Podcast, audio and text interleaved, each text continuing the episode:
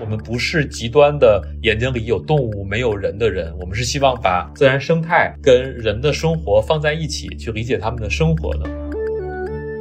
所以这片土地发生了什么？这片土地为什么会发生这样的变化？我想这都是需要动物学家或者生态学家去观察的。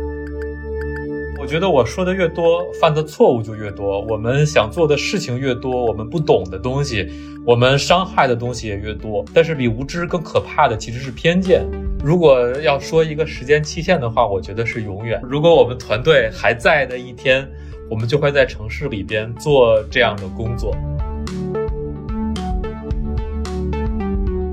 大家好，欢迎收听《螺丝在拧紧》，我是吴奇。这档播客每月会挑选两个周四不定期上线，也有可能随时加更。欢迎大家在泛用型播客 APP 以及各大音频平台搜索播客名《螺丝在拧紧》进行订阅，也可以关注单独的微信公众号和微博获取节目更多信息。今天我们要聊一个关于动物的话题。从去年疫情开始的时候，就有一个画面给我留下了非常深的印象，就是一只野猪在武汉的高速公路上奔跑，那个场景好像一下子就展现出来某种我们之间共同的命运，好像不太需要语言的解释，也不需要人，就比任何的电影和电视的画面还要生动、有感染力，并且把当时大家的状态所表达出来。而到了今年，也是二零二一年，关于动物的热点新闻就变得更多。从刚才说到的野猪奔跑，到老虎下山、豹子出逃、大象进城，不断有野生动物进入到我们的公共生活当中，而且每次都能在网上引起公众极大的关切。在我自己的媒体经验当中，这是一件新鲜的事情，但是因为它背后的原因完全超过了我的知识范畴。虽然也看到了一些猜测，但是无从判断，也无从证伪，但只是隐约的感觉到这种公众情绪的变化，可能是一个积极的信号。让我们重新去反思那些我们一直觉得正确，但是从来不去做出实际改变的环保的议题。所以今天特别想要向今天的这位老师，也是今天螺丝在拧紧的嘉宾请教，在这些新闻的背后，到底提示我们自己的生活和环境发生了怎样的变化，而我们自己的行为可以或者说应该相应的做出哪些改变和调整。我们就欢迎我们今天的嘉宾王放老师，在微博上他叫做王放自然测量员，他现在是复旦大学生命科学学院的研究员，然后他其实是我的校友，他毕业于北京大学动物学系，密歇根州立大学博士后，他同时也是一个野生动物的摄影师，微博上和很多的公共媒体和平台上。他也经常带领我们去关注野生动物和自然议题。我自己常常通过他的微博来找到自己和这个议题的交集和支点。欢迎王放老师，主持人好，大家好，非常熟练了。王老师已经最近其实，在很多的热点新闻的报道当中，不管是文字的媒体还是视频类的媒体，其实都看到王老师在发声。但一开始我们还是例行的再介绍一下王老师，或者说把王老师的记忆再推到更早期，就是在他求学的时候，为什么会选择生物这样的一个专业？在校友网上会有一些文章介绍，你是十岁的时候读到了古德尔博士的那个故事，然后好像就埋下了某个种子，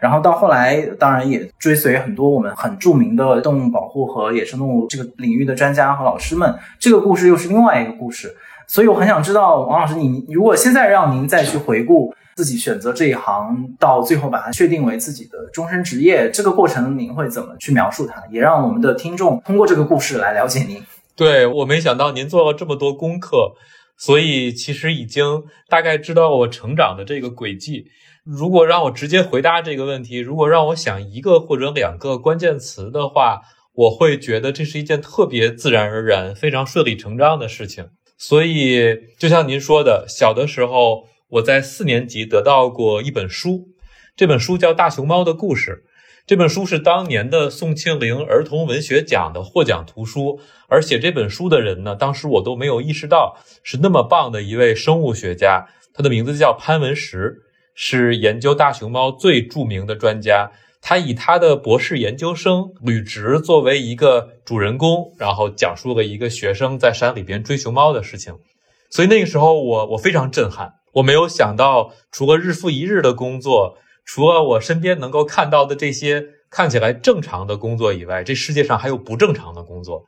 这个不正常的工作好像每一天都在探险。这个不正常的工作能够发现很多让人惊喜的故事，而这些故事是从来没有被人注意到过的。所以那个时候，我确实强烈的感受到说，哎，如果有机会把这个作为职业，那可能是一件像做梦一样的事情。所以就像您说的，我还看到《少年科学画报》上写到的真古道尔博士。所以我会发现哦，原来不是一个人做这件事情，是有一群人。那这一群人也许就会成为我将来的一个方向。可是很多人儿时也有各种各样的梦想，但是其实后来随着大学或者进入社会，就是他们原来的那个设想总是会因为各种各样更现实的原因所打断。但是好像就是在至少看到您的这种履历当中和未来的发展，就像你说是一个特别自然的，好像环环相扣，然后也一直没有偏离原本那个方向。在这个过程当中，有没有出现过一些比较关键的节点，或者是动摇，甚至是需要你做出再次选择的时刻？呃，确实有关键的节点。这个关键的节点，有的是狠狠地推了我一把，有的是曾经让我产生过困扰。狠狠推我一把的事情其实很有趣。我小的时候是在北京的海淀长大，在中关村读我的小学跟中学。所以呢，在小学四年级十岁的时候，我看到《大熊猫的故事》这本书。突然有一天，大概是在五年级或者六年级的时候，我走在中关园小区，然后我爸爸指着前边的一个人说：“你知道吗？那个人叫潘文石，他就是《大熊猫的故事》这本书的作者。”哦，那个时候我突然想，原来在书里边的人物，原来我觉得遥不可及的。那么了不起的科学家就在身边，而我后来没有想到的是，潘老师除了是一位很优秀的科学家之外，他也是一个很正直的人，也是一个非常关心青少年发展的人。所以，在我读中学的时候，初中一次，高中一次，学校请到科学家给中学生做报告，请到的都是潘文石教授。所以，当潘老师带着他的博士生出现在这个会场的时候，我我觉得我从来没有那么近距离的感受到。说原来我想做的事情，我想成为的人没有那么遥远，不是远在天边的，而是我真的有看到他说话，真的有跟他请教问题的机会。所以我觉得这是一个巨大的推动，就是让我意识到这不是不可能的。只要我找到机会去读到北大去，只要我找到机会进入到生命科学学院，我就可以直接去堂堂正正的跟他说：“潘老师您好，我叫王放，我要做您的学生。”所以这是一个非常大的推动。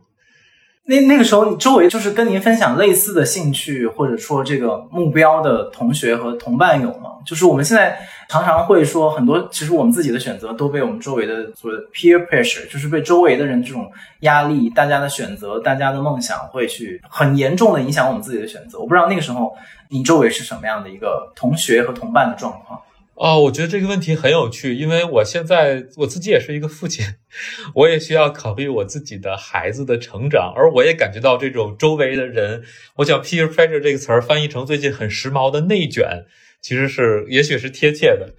对，你要不要让孩子去读英语？你要不要让他去各种各样的东西去填鸭他？所以我觉得我非常幸运的一件事儿，是我读书的学校北大附中。北大附中是一个教师子弟为主构成的学校，所以我从小一起长大的最好的朋友，基本上是一群教授的孩子。我觉得确实很幸运，并不是每一个人都有这样的成长的环境。所以从初一一直到高三，我们这一群人都在一起，在北大附中的实验班里，大家谈的是这个社会需要什么，大家谈的是理想，谈的是向往、尊严。也会谈到各自家里边家长做的工作，有有中科院的院士，有北大的教授，还有还在海外做的访问学者。所以我觉得这个环境非常好的保护了年轻人的愿望。大家在谈的都是我将来想做什么，而不是我想得到什么；谈的都是我想实现什么，而不是我想过什么样的生活。我觉得这个环境对年轻人的理想保存的实在是太好了。所以，直到大学之后，我们又有了一群志同道合的小伙伴，我们开始做学生社团。所以，大学是第二次感觉到这种内卷、这种压力的时候。但是，这一群学生社团的小伙伴很好的保护了这种初心。大家都喜欢自然，喜欢生态，所以我们大家都在一个学生社团，叫做绿色生命协会，都在这个社团里边谈论的还是自然啊、生态呀，要保护生物多样性啊这些事情。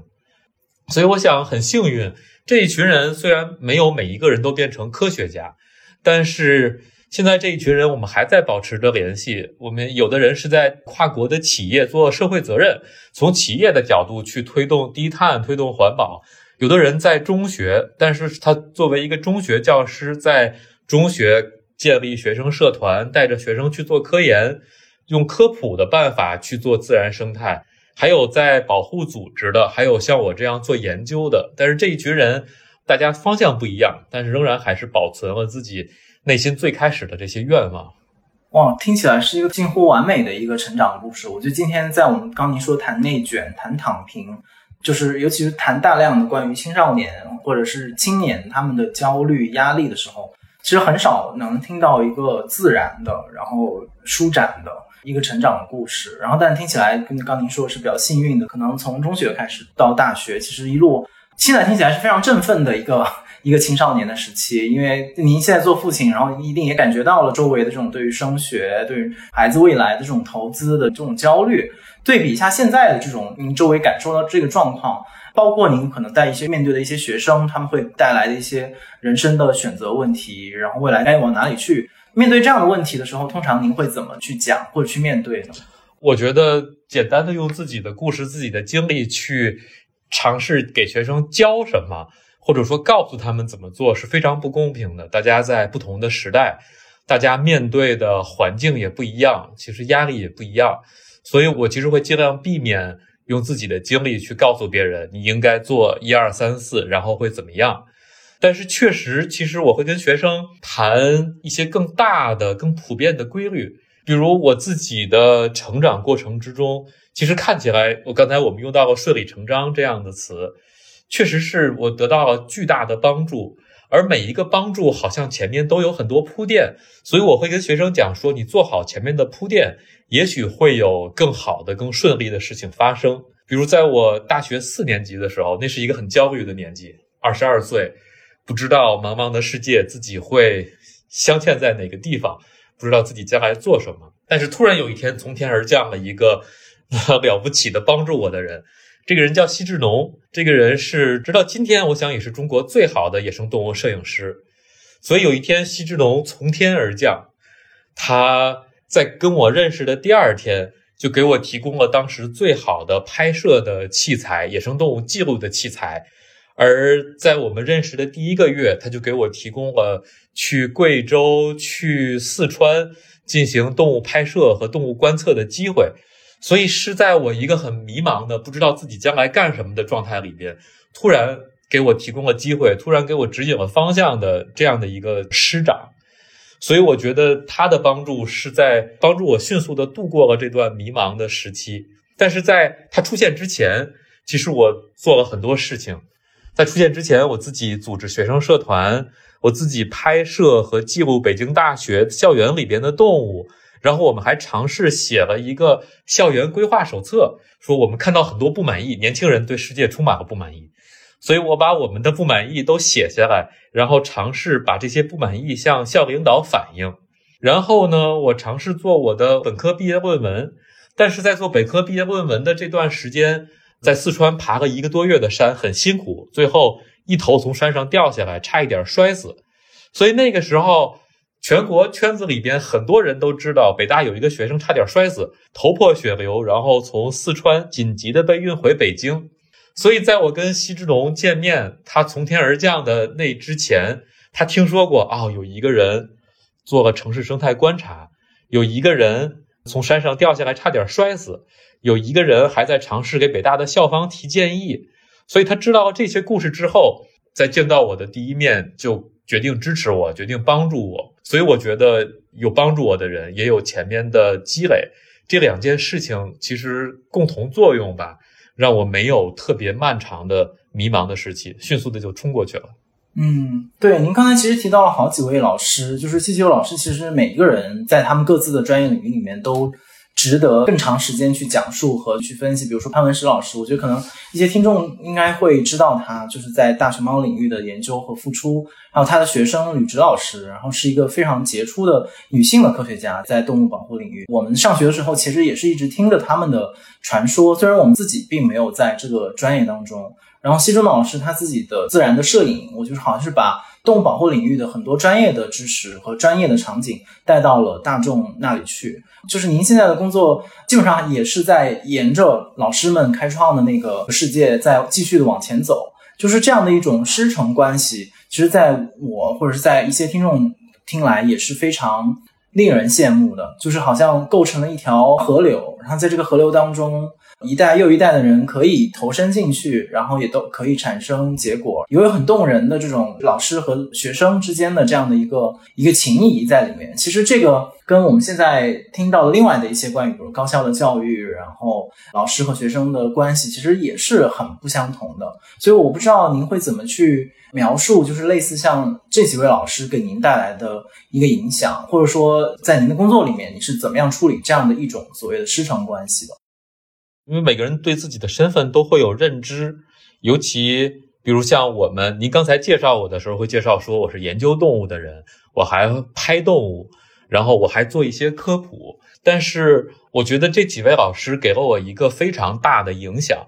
就是我对自己的认知。所以任何时候，当问起我自己是干什么的时候，我会首先觉得我是一个教师。我会首先觉得我的非常重要的身份是把自己的知识、经验、自己的能力继续传到下面一代更年轻的、更了不起的学生的身上。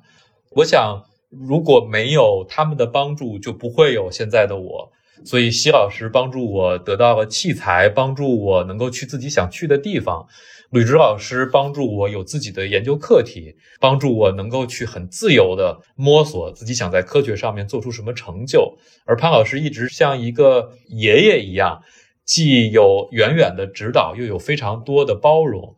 所以没有这些经历，就没有我自己。而我希望未来，也许十年之后、二十年之后，会有学生用同样的看法去看我们，有学生有同样的机会去说。如果没有王放，如果没有其他的一批老师的帮助，就不会有今天的我们。所以，我觉得这是我期望的，也是我对自己这个身份的最重要的一个判断，就是我是一个教师。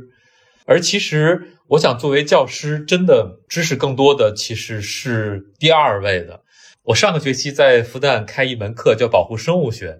所以我还记得在这门课上，我第一节课跟学生讲的时候，我说我在北大。从二零零一年本科到二零一二年博士毕业，我待了整整十二年。十二年的时间，我上了可能近百门课，但是我几乎记不住太多老师讲的知识。我甚至记不住，甚至某一堂课、某一个环境或者细节，我都记不住了。我可能只能想起七八个课堂上面很鲜活的场景，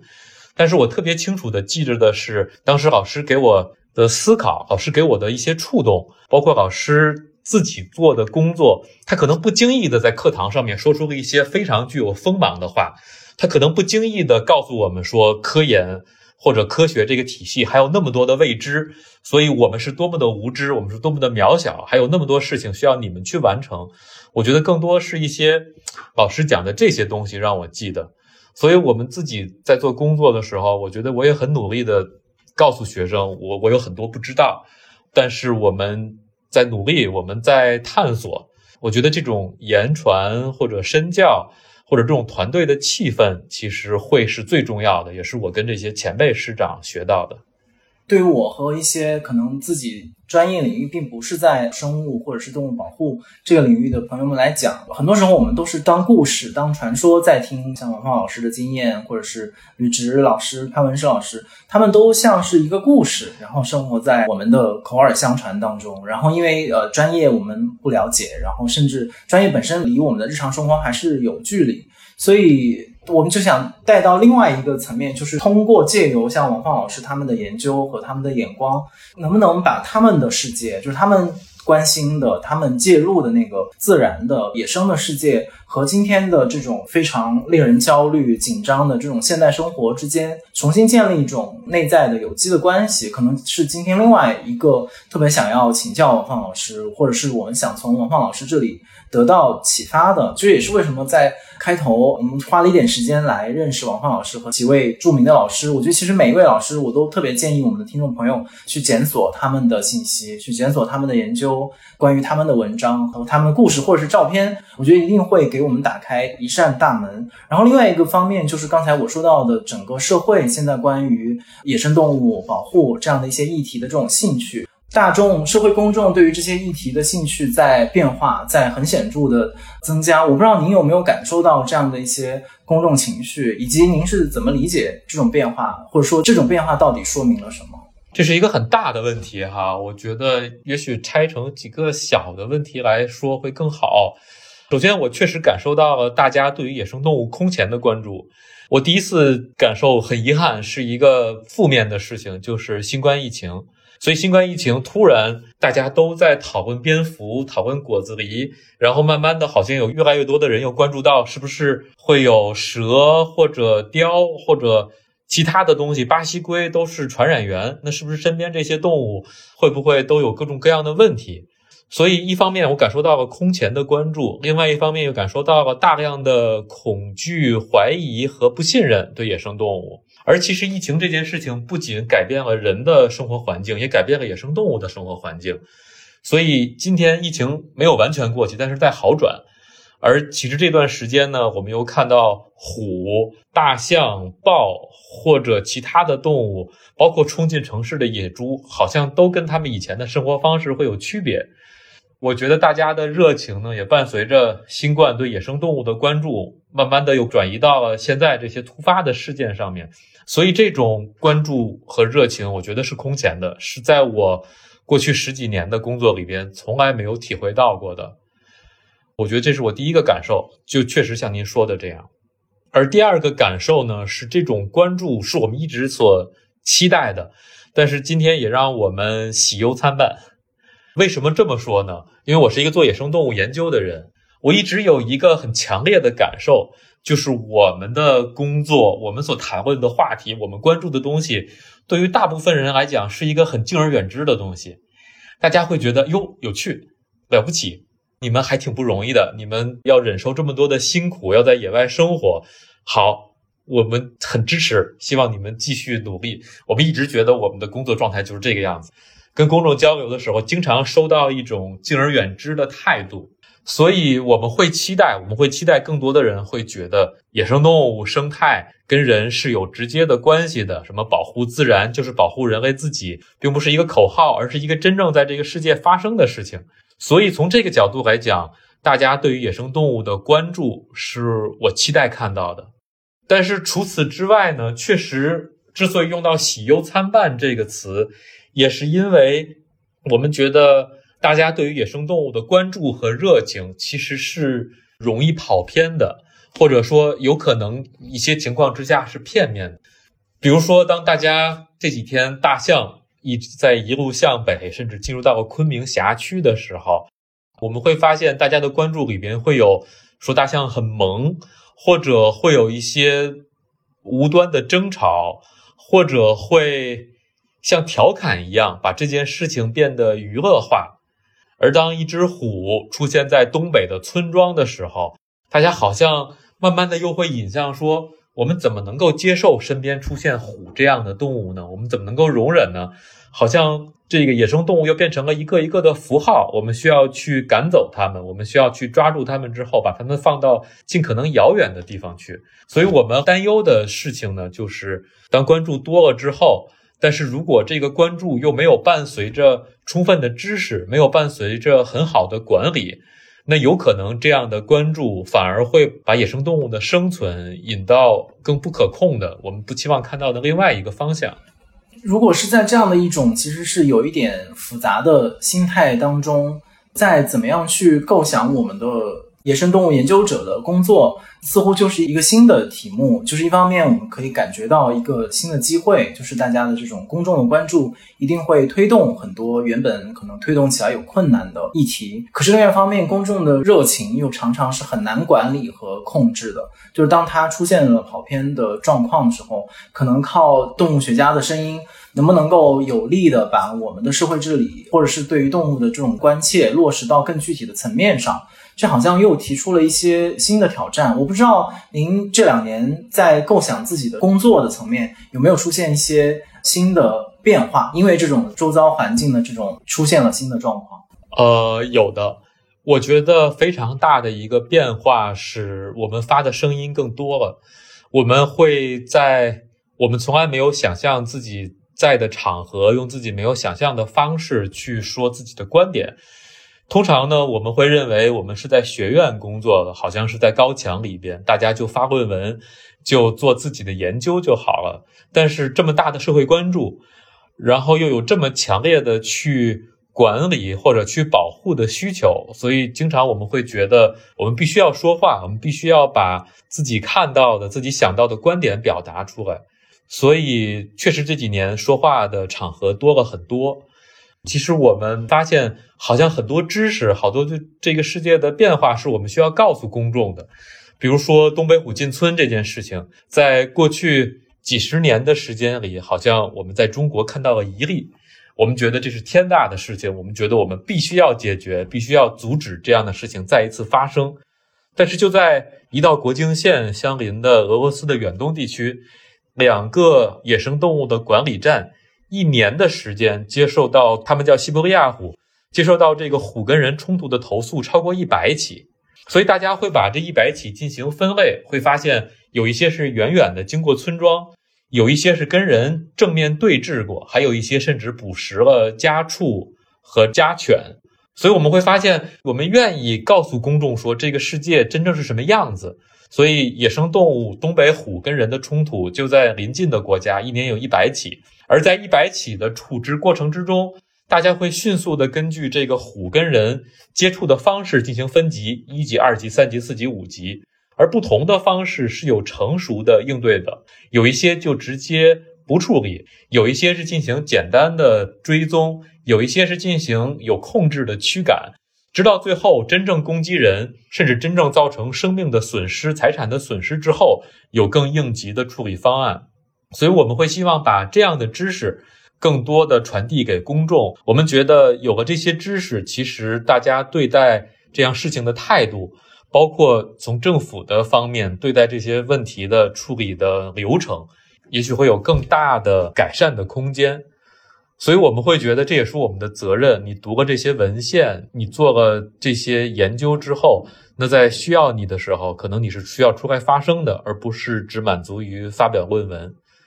我觉得这个从个人层面上，我们可以大家关注王老师的微博，其实就能发现这一点。这已经成为野生动物保护的研究者和科学家他们内在于他们工作当中的一个部分，一点点像可能在疫情最严重的期间，其实整个公众都非常的依赖，就是做公共卫生，然后传染病学的科学家和专家们的意见，去来组织我们的社会生活。刚才王老师提到的那个，就是俄罗斯的状况，就让我想到，可能很重要的一个，想要向您请教，这些我们都是通过这种突发的散点的新闻来认知。好像这里又出现了虎的事件，出现了大象，但是我们很难有一个对于事件更全面和结构性的，或者是历史性的一个观察。比如说，是不是在世界上的其他国家早就处理过类似的问题？就是在整个社会发展的不同阶段上，我们也多少的处理过。另外一个就是说，这些所谓的新的热点事件的出现，到底给了我们哪些新的信号？也听看到了一些。所谓的推测，有的是说是因为环境变得更好了，他们有了更大的空间；也有说是因为我们本来的环境做的不行，环境保护做的不行，那他们原本的栖息地出了问题。那种种的推测可能就需要一个更整体和专业的判断，不能让所谓的突发事件就仅仅成为一个事件而已，而是看到它背后的那个逻辑和秩序的链条。呃，我们经常会问自己，这个世界为什么会需要研究动物的人，或者研究生态系统的人？那好像从三百年前，从五百年前，我们早期的博物学家就会去观察动物、观察植物，好像小朋友们就可以给人讲虫子的故事，那还需要我们做什么呢？所以我觉得，当我们想这个问题的时候，我们会给出不同的答案哈。但是我觉得，我们的一个非常重要的作用就是看到这个世界的普遍的规律，并且在危机或者在困难发生之前，就创造制度、创造方案去避免它们。所以我觉得可以举一些更直接的例子。这次有十五只象从西双版纳一路向北，经过玉溪，进入到了昆明。那我们会觉得。当更多人可能关注的是大象为什么一路向北啊？为什么走了四百多公里？但其实这个背后是藏着很多生态系统运行的普遍规律的。比如说，在我们这个星球上面有大量的动物，比如说美洲的灰狼，它的迁移距离会超过一千公里。大家可能都听到过鼎鼎大名的美洲狮、美洲豹，它们的移动距离会超过两千公里。而就在我们国家的土地上面，也有迁移超过七百公里的藏羚羊。而大象其实作为一个这样的物种，它在一年的时间里迁移上百公里是正常的。同时，我们也会注意到动物的迁移是有普遍的规律的。比如说，当一个区域出现环境巨变的时候，它的迁移可能会增加；或者当森林的生产力出现下降的时候，或者当局部的竞争压力变大的时候，它的迁移都可能会增加。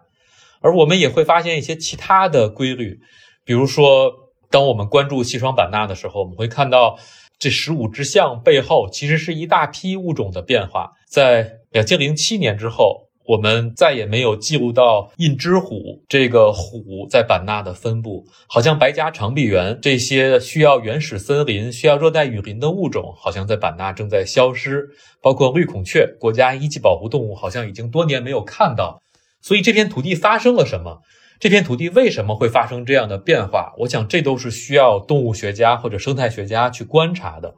所以，当我们从卫星图片上看到这个区域形势好像一片大好，森林在不断的增长的时候，但是生态学家会发现这些地方的森林变成了橡胶树。所以，尽管它在我们做地图的时候还被识别成是森林，但是这样连片的橡胶树，它没有复杂的植被组成，没有茂密的林下的植被，它的土壤在改变，没有昆虫，没有鸟类在里边生活，所以慢慢的，好像这个橡胶森林，其实在我们的眼里变成了一种像绿色沙漠一样的存在。而当一个一个的山和保护区被这些橡胶森林隔开的时候，就好像是绿洲被沙漠隔开，而保护区之间好像成为了一个一个的孤岛。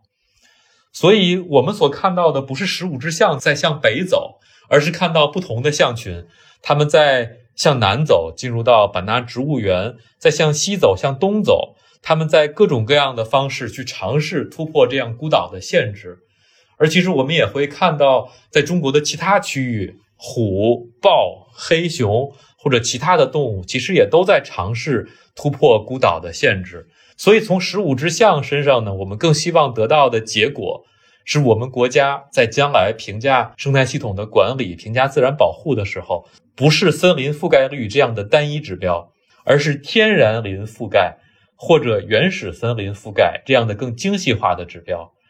而当我们将来做自然保护区规划的时候，可能我们不是像孤岛一样画起一个一个的山头，我们需要在山头和山头之间画出走廊带，画出这些把孤岛连接起来的连接地带。而我们可能也需要在低海拔，以前大家觉得是人生活的地方，以前大家觉得是好像是可以去进行开发和经济发展的地方，画出一些小的保留地。这些小的保留地呢，可能能够填补低海拔的这些生态系统的需求，所以我想这是在这个时间点需要科研人员做的事情。你要看到普遍的规律，你也要看到这些普遍的规律在我们国家的哪些土地上还在发生，怎么样的去扭转这些规律。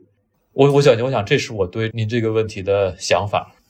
其实，在这样的一个就是突发新闻的背后，其实还有很多大量的专业的科研工作。需要去做或者需要去解释，所以它远远不只是现在我们可能比较容易在媒体上看到的一些简易的二分的情绪，就是有的人很高兴，就是好像我们又听到了，比如说来自野生动物的声音，然后好像跟自然界有这样更多的密切的接触，哪怕是这种可能带着一点危险性的接触。也有的或者是一个我们也更习惯的，就是说一种悲观的心态，就是好像整个的自然环境在恶化，然后动物们也要重新的去迁徙。可能是一个需要处理的，是一个比较复杂的一个中间状态的议题。我不知道是不是可以这么去理解，因为我们在媒体上其实比较少能够看到对这个问题更全面性的概括，更多的可能就像您刚才说到的，娱乐化的或者是一种趣味化的，甚至有点浪漫化的这样的一个倾向。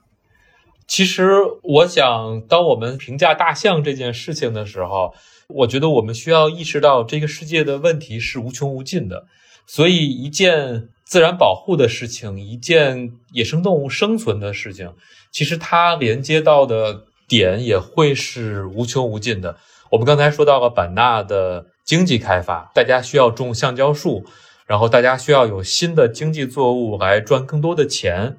而在橡胶树的背后呢，其实我们会看到橡胶的国际贸易。所以在九十年代到两千年。这段时间，橡胶的国际贸易一路的价格飙升，这个时候是非常刺激大家去种植的。而在两千年之后，特别是在二零一几年、二零一三年之后，国际的橡胶的价格又在下降，好像大家对于橡胶的种植的意愿又降低了，所以人心是在变化的。我们也看到，在橡胶大发展的这个阶段，人们把这个适合橡胶生活的海拔九百米、一千米。更低的这些海拔都种上了橡胶，随着大家种橡胶的愿望越来越急切，大家开始把海拔一千一百米、海拔一千二甚至高到一千五的地方也种上了橡胶。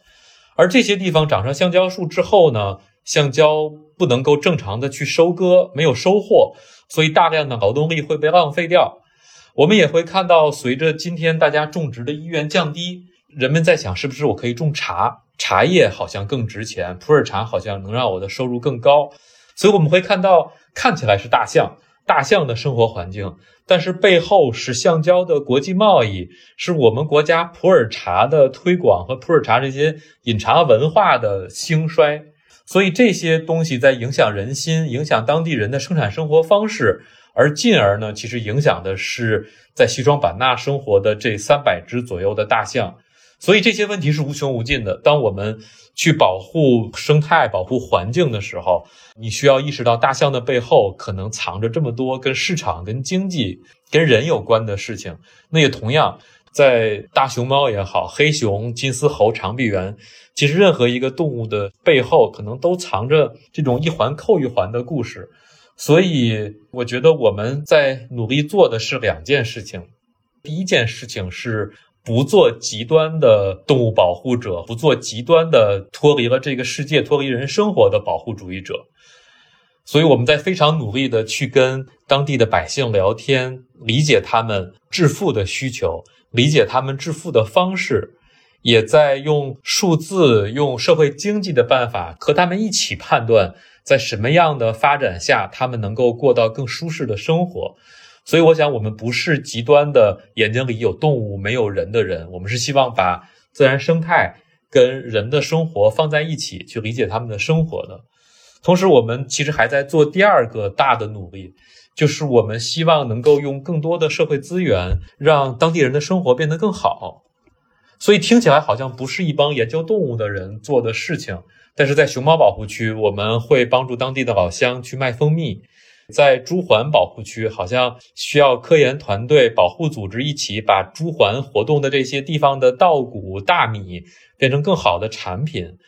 所以，就像您说的，大家会觉得野生动物跟人是如此的相关。那如果做野生动物工作的人能够让人感受到说，也许有一天保护能够帮助动物，也帮助当地人。那也许这样的保护和管理才是真正的能够落在地上、能够长久有生命力的。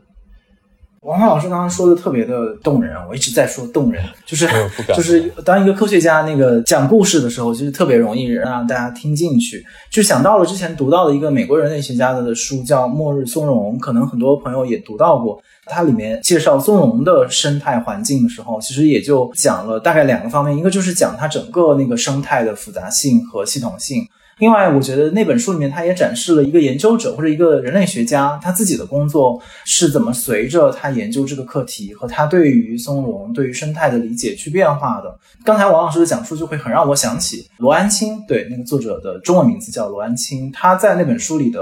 行文的方式，就是他完全抛弃了那种学术论文式的写法，它就像一个散文一样，就是从一个场景跳到另外一个场景。怎么样让他们一方面能够做好生意，另一方面又维持一个稳定的、可持续的生态系统的发展？类似这样的表达和这样的表述，我觉得会给不管是从事这一门专业的人，还是说关注到这个行业的人，都会给他们自己的行为模式和思考方式带来一些非常内在的变化。我觉得这种变化其实有的时候要比我们看到的一些外在变化更让人。有信心，就是你会看到，原来人真的是可以被我们了解到的知识，被我们周遭环境的变化所教育和改变的。我觉得传递的这个信号好像特别的重要。对，另外那个王芳老师做的课题很有兴趣，可能也相关。就是您刚才说到了不做那种极端的动物保护主义者，尤其让我想到您做的这个。城市里的公民科学家的这样的一个项目，我当时也是觉得，就是您带着学生，带着就是城市里的志愿者一起去用一些高科技的观测的手段，去观察在城市里生活，或者说跟我们一起生活在城市里的野生动物，它们在城市里出没的轨迹，帮助我们去理解它们的需要、它们的变化和我们怎么找到一种。更好的和它们相处的方式，我就觉得这样的一个切入的角度，也是一个离我们每个人特别近的一个方式。就是它像我们之前也说到，好像很多时候我们觉得动物保护是一个很正确，但是离我们很遥远、无从下手的一个议题。但是这个项目好像给我们展现出了一个特别触手可及的，就是我们肯定每个人。都能感受到我们每天和昆虫和很多的生物在一起的一些片段，可是从来没有想到，在这个背后其实还有大量的知识和我们所不知道的一些自然的规律，其实是可以被我们发现，并且刷新我们对周围环境的认知。所以，尤其之前也了解到，其实，在城市里的这个观测项目已经成为王老师工作研究工作当中还颇为重要的一个部分。所以，也很想请您再讲一讲。当时怎么想到要做这个项目，以及这个项目到现在是一个什么样的状况？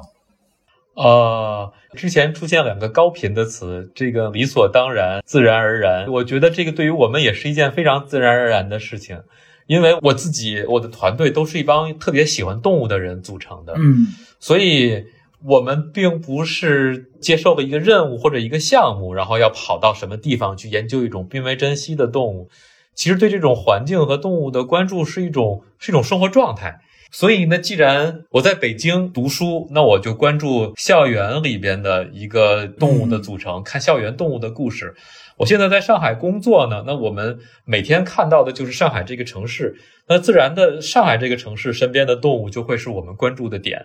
所以我觉得这是一个特别自然而然的事情。而与此同时呢，在这些工作背后，其实的确有一些我们对这个世界的判断。我觉得一个非常主要的判断就是，生物多样性是这个世界的本质，它不是我们创造出来的目标，而是这个世界最根本的样子。或者我们甚至可以把“生物”这两个字去掉，就是多样性就是这个世界的本质。而我们做的工作呢，其实就是研究这个多样性维持的机制是什么，它会怎么运转，以及它在一个急剧变化的世界之中，多样性会跟随着怎么改变。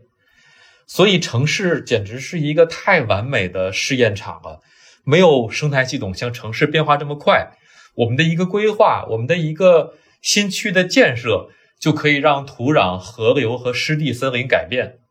而当这些环境改变之后呢，动物会快速的去适应，有一些会消失，有一些反而可能会更加的如鱼得水。所以我们一直有一个期望，就是在一个城市。这么快速变化的世界，你得到的知识，也许不仅能够帮助城市的管理，也许能够在荒野，在那些变化更缓慢的地方，能够帮助这些地方来吸取经验和知识。所以，我觉得城市从科研的角度是我们一个特别好的实验场。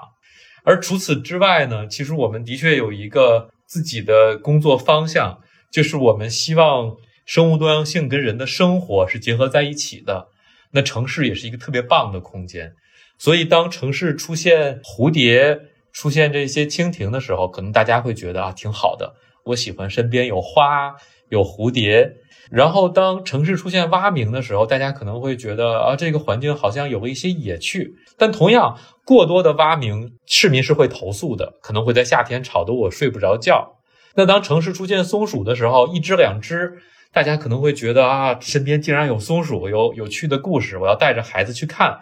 当太多的松鼠开始破坏花园，把阳台的植物搞翻，并且甚至去偷。我们储藏间里边东西的时候呢，大家又会觉得受到了冒犯。城市不应该有这么多的野生动物，所以在城市是一个非常棒的，我们去寻找人和野生动物的关系，我们去用不同的管理方式去创造人和野生动物共存的这么一个空间。所以，我想刚才说了三件事情：我们喜欢动物，所以一定会在城市里边看。城市生物多样性的变化非常急剧，有很好的科研价值，而城市是最迫切需要我们去可持续的管理生物多样性的。有的时候是保护，有的时候可能是帮助市民进行一些控制，而这方面呢，其实都存在空白。所以，就像您刚才问的，我觉得既然这样，邀请市民就变成了一件顺理成章的事情，因为城市是人生活的空间，所以呢，大家对于城市都有自己的愿望。把每个人的愿望汇总起来，才是城市生物多样性管理的方向。我们会跟很讨厌动物的人聊天，我们会收集很多想甚至想驱赶甚至想杀掉动物的人的观点和意见。我们也会跟喜欢动物的人一起工作。所以，我们觉得只有把各种意见都汇总起来，才是在城市里边做生物多样性管理的方式。所以呢，最好的方法就是有一个市民队伍。然后把不同意见的市民都聚拢在一起，大家一块儿调查，一块儿讨论，一块儿来决定城市生物多样性未来会变成什么样子。所以具体的项目里面，是不是有一部分是会进入到比如说政策的制定，或者是城市管理的这种建议当中去？是的，所以在项目的初期，我们其实是带着市民跟我们一起放红外触发相机，一块儿调查植物，一块儿去做传统的。动植物调查的样方，而在后边呢，我们也希望不光是市民帮助我们，我们也能够把市民的意见直接转化成管理方案。所以有一个很有代表性的例子，在二零二零年的七月份，上海松江区一些小区出现了有一种鼎鼎大名的动物的数量的急剧增加，甚至可以说爆发。这个动物就是一丘之貉的貉，一种。中型的犬科动物在上海土生土长，但是呢，在过去几年可能数量比较少，跟人打交道也不多，一直没有引起注意。很可能是因为疫情带来的一次疫情，在河的繁殖期，这个有一个空空荡荡的城市，他们可以在城市里边到处跑，可以自由自在的去寻找新的栖息地。所以到了二零二零年的七月份，突然上海的河数量开始急剧的增加。而增加了之后，它们会有大量的噪音，会有排泄物，会有污染，会有臭味儿。而最要命的是，在其中的一个小区，还有居民被河咬伤了。而野生动物咬伤市民，在城市里边，这突然变成了一个社会事件。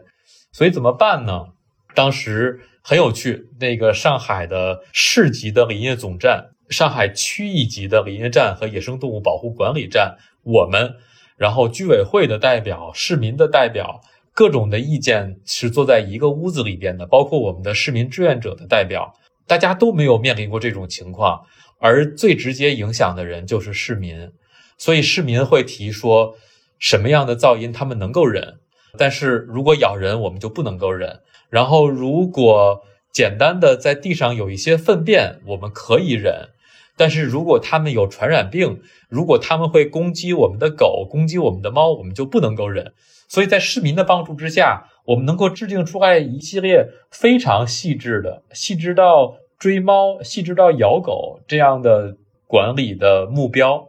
而这种目标呢，我们觉得才是真正城市需要的，才是真正可执行的。所以很有趣，在去年的七月九号，这个人和河之间的冲突爆发。而在去年的七月二十三号，在十四天两个星期之后，制定了一个由这些居民参与的城市野生河的紧急处置条例。我觉得这是一个很有趣的摸索，我在这里面也学到了很多。这个太有意思了，就是听到这个具体的案例，我觉得可能和还只是一个例子，就是我们日常生活中接触的那么多，在城市生活里面的每个动物甚至植物，可能背后都能牵扯出一个链条，就是它帮助我们重新去认识城市里的生活到底是怎么样构成的，然后人在这个当中占据一个什么样的位置。呃，王老师，这个项目您会持续的往下推进吗？大概有时间上的一个一个范畴，或者有什么目标吗？呃，如果要说一个时间期限的话，我觉得是永远。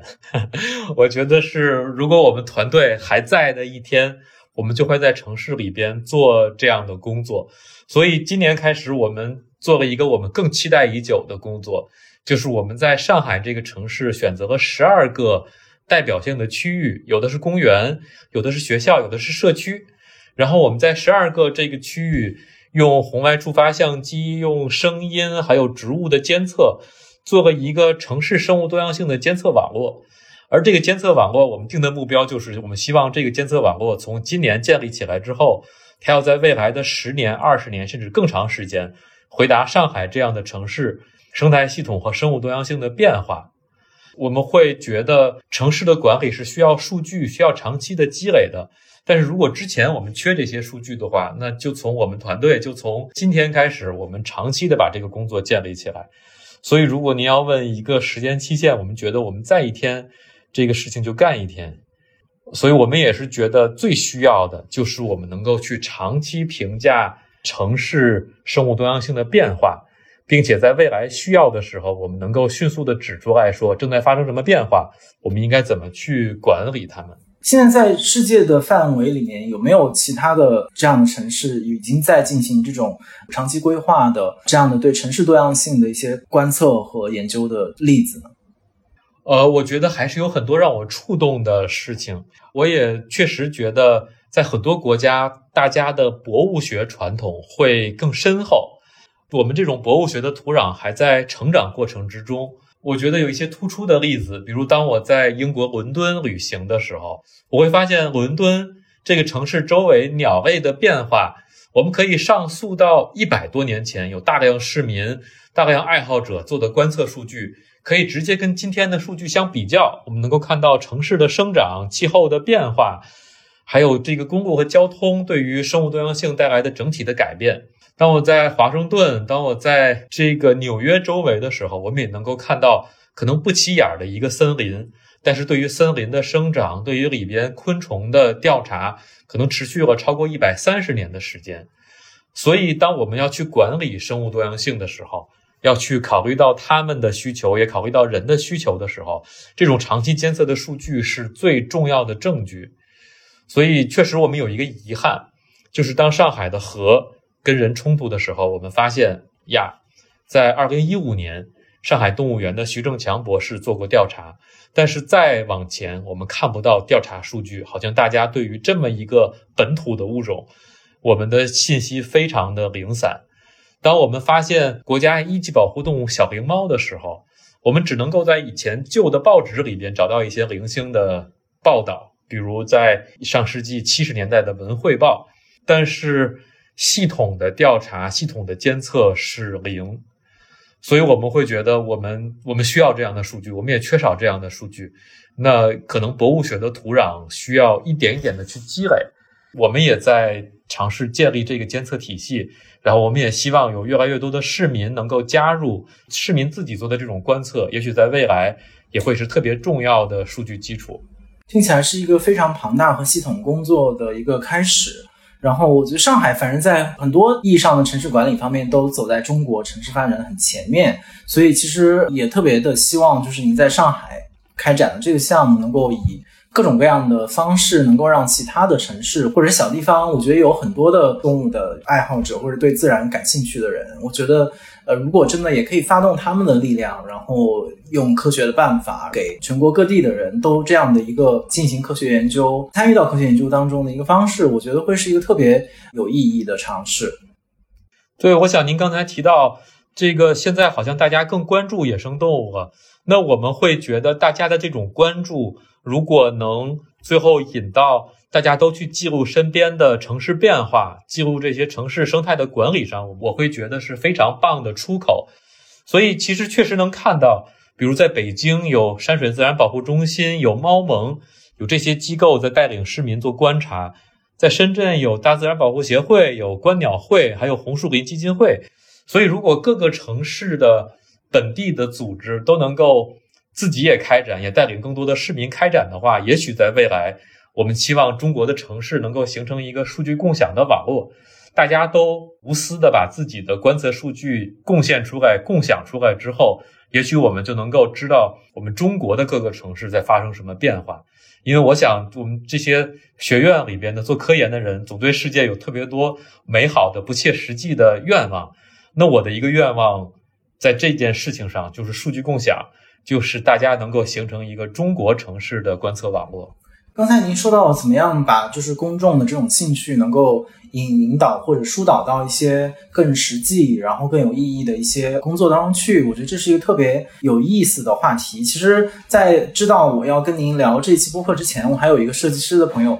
本来是准备私下问的。他说，他虽然他的兴趣是在设计，然后就美学这个方面，但特别喜欢动物和野生动物。他也尝试去。比如山水去做志愿者，或者想加入你们的工作，但他又不确定自己原本是一个不是自然科学背景的人，只是一个设计师，他可以以什么样的方式加入进来？我觉得会有很多这样的有兴趣的人，然后想要找到组织。像您刚才其实已经提供了一个一个小小的地图，就如果你在北京、上海、深圳的话，可以去找他们。那如果他们不在这些所谓大城市，您觉得还有什么机会或者途径？他们可以加入到你们这个网络当中去的吗？我觉得其实是可以推动很多事情的，不管是你在哪个城市，或者不管你是来自于什么团体机构。我们其实看到，比如今年我自己的旅行，我会去到南宁，我会去到贵阳，我会去到一些以前我们觉得好像不是太有这方面工作的地方，但是都会看到一两年的时间，这些城市，比如南宁。就会出现市民自发的观察，就会出现来自于社区的保护行动。所以，我想这些变化是很快的，因为城市生物多样性也好，城市环境也好，直接影响的是市民的生活。就算我们是为了保护动物，但是我们在城市里边营造的是清洁的水源、更少的杀虫剂，我们营造的是更多的森林、更好的湿地，这些其实跟人的生活是最息息相关的。所以呢，我们觉得，当我们城市建设越来越好之后，几乎可以预计每一个城市都会有更好的生态方面的规划。所以我也想说一个很直接的例子哈，很直观，在深圳，大自然保护协会在过去的一年里建了一百个社区的生境花园。这些花园可能以前是社区的一片荒地，可能是一个堆垃圾的、堆建筑材料的地方。但是通过种上蝴蝶去吸花蜜的花儿，挖一些小水沟，做一些所谓杂草的改造，这些不起眼的社区花园变成了有蜜蜂、有虫鸣、有青蛙的花园。所以今年他们的计划是新的一百个生境花园。在上海，这些生境花园也在开始建设，而且也会有几十个甚至上百个社区有他们自己的小花园。而这些小花园，其实在建设的过程之中，需要的就是懂土木工程的人，懂规划的人，懂环境设计的人。所以，其实我们说到这个世界面临的问题是无穷无尽的，能够解决这些问题的人也是各行各业无穷无尽的。其实我们在上海就从来没有像今天这样跟包工头、泥瓦匠、跟设计师打这么多的交道。大家觉得有我们这些书本知识，再有他们这些施工的经验。加起来才能够让城市的环境变得更好一点点。这些事情是需要，而且完全离不开不同行业的人的输入的。您说的“生境花园”是两生物的“生”，境是哪个字？生物的“生”，环境的“境”。生境花园这个概念，在上海、在深圳，应该也会在北京，会在更多的城市推广起来。而其实，这个生境花园的参与者，很多时候推动者是社区。社区的居民，他们会因为自己建了一个这样的花园，有非常大的自豪感。包括我在上海，比如我去到一个叫红旭小区的社区的时候，当地的呃叔叔阿姨他们不知道我是谁，但是他们就会跟我介绍说，这个花园建设起来之后，我们社区变得好多了，我们是志愿者，我们会自发的来维护这个花园。对我们这个花园会有很多发现，还有黄鼠狼，还有刺猬，这是我们小区最漂亮的地方。我们会觉得这才是生物多样性跟城市跟人的生活建立的一个扎实的纽带。呃，最后我还想可能有点抽象的一个问题，其实刚才您在回答其他问题的时候也稍稍带到了，就是比如说我们最近如果看国际其他的新闻，尤其是政治方面的新闻，会发现。就是地区与地区之间、国家与国家之间的这种分离，当然也是因为疫情所开启的这样的一个新的分离、隔绝、封闭的这样的一个世界。似乎重新的来到我们的身边，然后这个时候又回到我们说到我们关注野生动物，就是好像这个领域里面我们又感受到了很多的那种关切、温柔和爱。所以我自己一直很感兴趣的一个题目就是这种不同类型的关系和爱之间是不是可以通约或者可以转移？刚才您已经给了一个很具体的方向，就是说如果大家真的有关注的话，那可以去做什么？那我现在想问的另外一个问题就是说。尤其是人吧，人对于不同的事物的或者是物种的这种感知是可以转换的？比如说刚才您提到了一个很具体的例子，就是宠物。我觉得可能对于都市人群来讲，宠物越来越成为一个投入非常大量的情感成本的一个物种。然后刚才也提到，很多人已经把宠物、宠物的生活放到了他们自己生活当中去。他们会关切我的宠物在城市的管理制度当中会得到什么样的呃对待，然后它会不会被，比如说所谓更野生的物种会被他们欺负，或者会被他们影响。所以我很好奇，您怎么看待城市里面的人对于宠物这样的一种爱，以及这种爱它距离我们对于野生动物同样的爱之间还有没有区别或者距离？很有趣的问题，我自己也是一个养宠物的人啊。你养什么？我的生活里边一直都有猫哦。对，呃，有的时候是两只，有的时候是三只，它们就像我的家人一样。我从中国到美国，从美国回到中国，从北京又定居上海，这个过程里边，他们都是跟着我，或者在飞机上，或者在我的汽车上。对，从来没有，他们就像家人一样，这种跟你一起迁徙、信任的关系。对对对，跟我一起迁徙，我们一直都没有分开过。但是很遗憾，我不认为这些感受是相通的。我觉得在理想的世界里，可能爱人的人会爱动物，可能爱宠物的人会爱环境。但是真实的世界，我觉得是非常复杂的。所以我们会看到，喜欢猫的人，他可能会希望赶走城市里边的野生的黄鼠狼和河，因为怕伤害我的猫。遛狗的人可能会因为自己的狗而更加的反感遇到的小刺猬、松鼠这些可能给狗带来传染病的这些野生动物。再比如说，可能喜欢大象的人、喜欢植物的人、喜欢不同东西的人之间，可能会反而有更大的隔阂。对，所以我其实很遗憾，我不觉得这些美好的感情之间一定是相通的。所以这也是为什么。我们在特别努力的促成一些这样的相通，比如说我们现在正在做的一个项目叫杨浦滨江生物多样性恢复和公园城市建设的项目。所以以前这个地方是在上海杨浦区的黄浦江沿岸，以前是工厂、是车间、是发电厂，是一个人不能够进入的地方。而今天呢，大家觉得这些旧的工业时代的。空间应该被打通，打通了之后，应该让市民能够走到黄浦江的边上，能让市民享受到江景。所以，我们其实非常努力在这个过程里边做的。当市民带着狗，当市民自己心情不好，或者当市民闲暇的时候，在散步的时候，我们把一个蝴蝶花园镶嵌在它经过的黄浦江沿岸，我们做一个小的人工湿地。而这个小的人工湿地有一些树，有一些隐蔽，所以环境不好的时候，你可以躲在这儿来放空，或者当你带着自己的狗，带着自己的家人在这个地方活动的时候，你有一些有趣的小的观测或者小的活动可以做。所以，我们是希望，如果我们在城市的规划和设计上，就让更舒适的生活。你的宠物或者你的每天的日常能够跟好的环境、生物多样性、野生动物的出现镶嵌在一起，那也许你能够打通这种感受，让人觉得出现蝴蝶、出现刺猬和我的生活和漂亮的城市之间是连接在一起的。所以，我觉得这是需要规划的智慧，需要城市建设的智慧的。如果有这样的智慧，我们就能够打通这些情感。在做生物多样性、动物保护的时候，我们经历过极端的冲突。你不能够砍树，不能够进林子，不能够利用你旁边村子旁边保护区的资源。为了保护熊猫，你甚至需要搬家。我要把你搬到熊猫不生活的地方。你的这些农田，你的是传统的生活方式，你的放牧的方式都需要改变。这种情况之下，我们会倾向于觉得保护是不持久的、不长远的。你在制造了大量人的生活和野生动物之间的冲突，所以在抢救性的保护之后，大家更加努力的是社区保护、协议保护。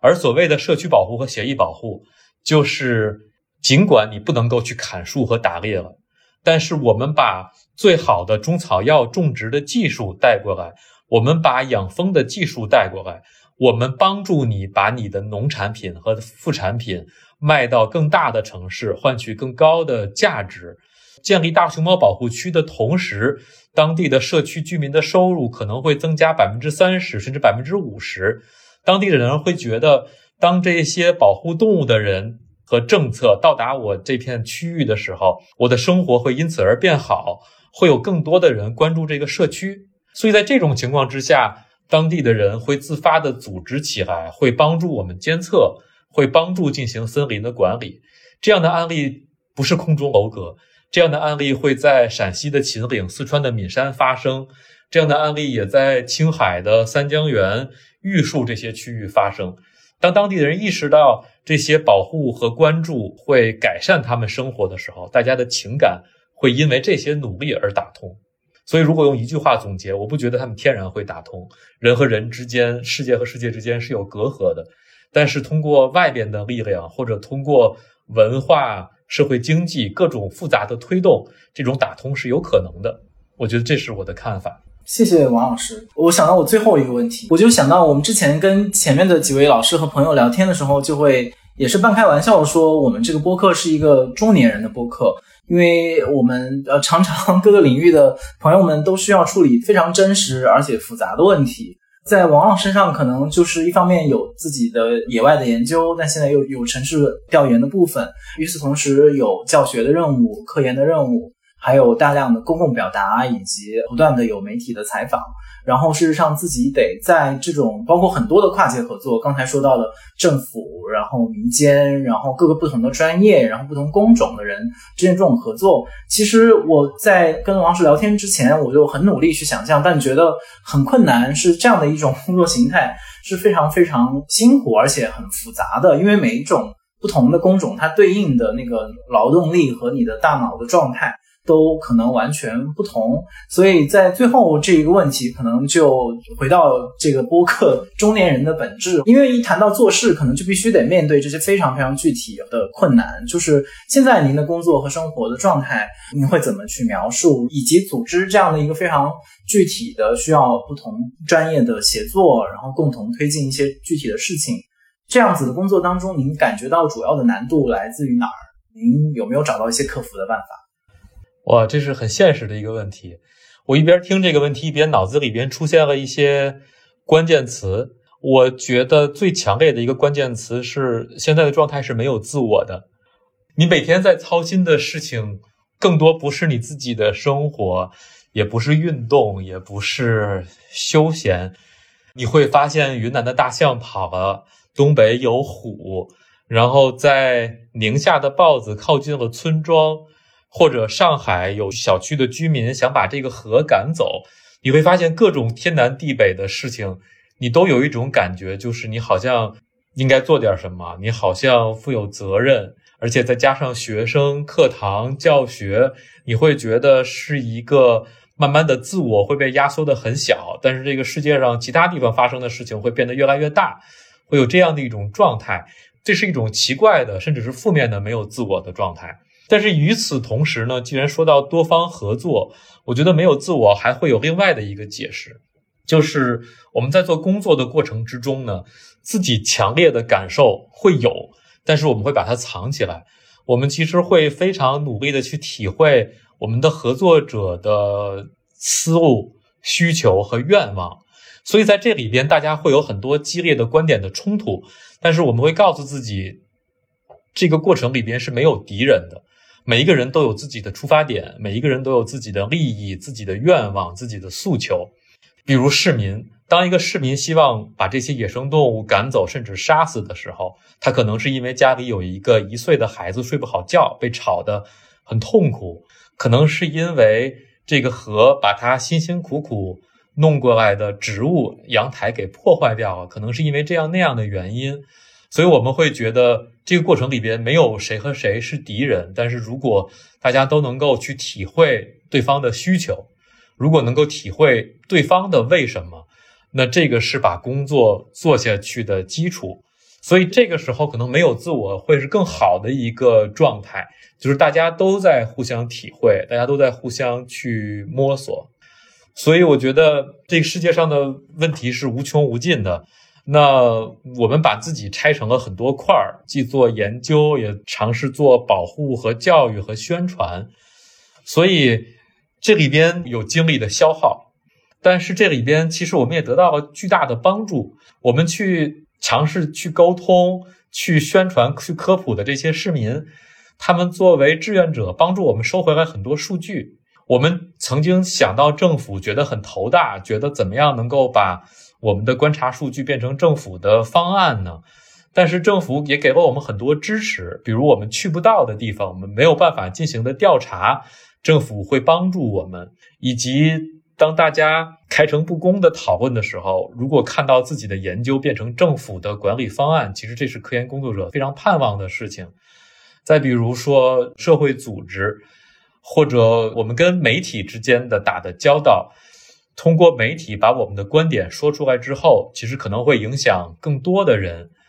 所以我们觉得我们消耗了很多自己，但是也得到了很多支持和帮助。所以我觉得现在的状态就是一种这样没有自我的状态，有坏有好，有付出和消耗，也有回报。但是因为说到中年这个话题，我觉得这就是中年的一个状态吧。你不能够要求更多吧？我会觉得我还是。基本上享受这个状态。谢谢王老师。然后事实上有这个念头找您做播客的时候，呃，心里其实一直就很打鼓，因为我就一直在想象您一定非常的忙碌，而且可能不知道在中国的哪一个地方，就是可能很难那个行踪难觅的状态。所以特别感谢，就是您能够抽出这样的一段时间来跟我们从头到尾来讲讲您之前的受的教育，然后以及现在在做的工作。我觉得更希望是我们所有在不同的平台有机会听到这期节目，或者通过其他的方式了解到王放老师以及其他那些我们刚提到的在做野生动物保护工作的老师们的朋友们都能够感觉到，就是他们的工作都与我们相关，而且我们也都有能力和应该成为他们当中的一员，以不各种各样不同的方式，哪怕是给予我们的时间和注意力。就是谈话当中有非常多很振奋也很感人的点，我现在还能想到很多，比如说到多样性其实是世界的本质，然后以及不要去做一个这种极端的动物保护主义者，以及最后说到的，就是我们的眼里其实没有敌人，就是在具体的问题的解决当中，我觉得可能这些当然开玩笑说都是中年人的。心得，但是另外一方面，它又的确反映了我们今天这个社会或者这个世界的一些本质性的特点。我们每个人都要在这个当中找到自己的位置的话，不妨听一听王老师的这样的一些提示。然后我又想到，在几年之前，也是我自己可能更年轻，然后也更困扰的时候吧，就是看过一个纪录片叫《追寻珊瑚》。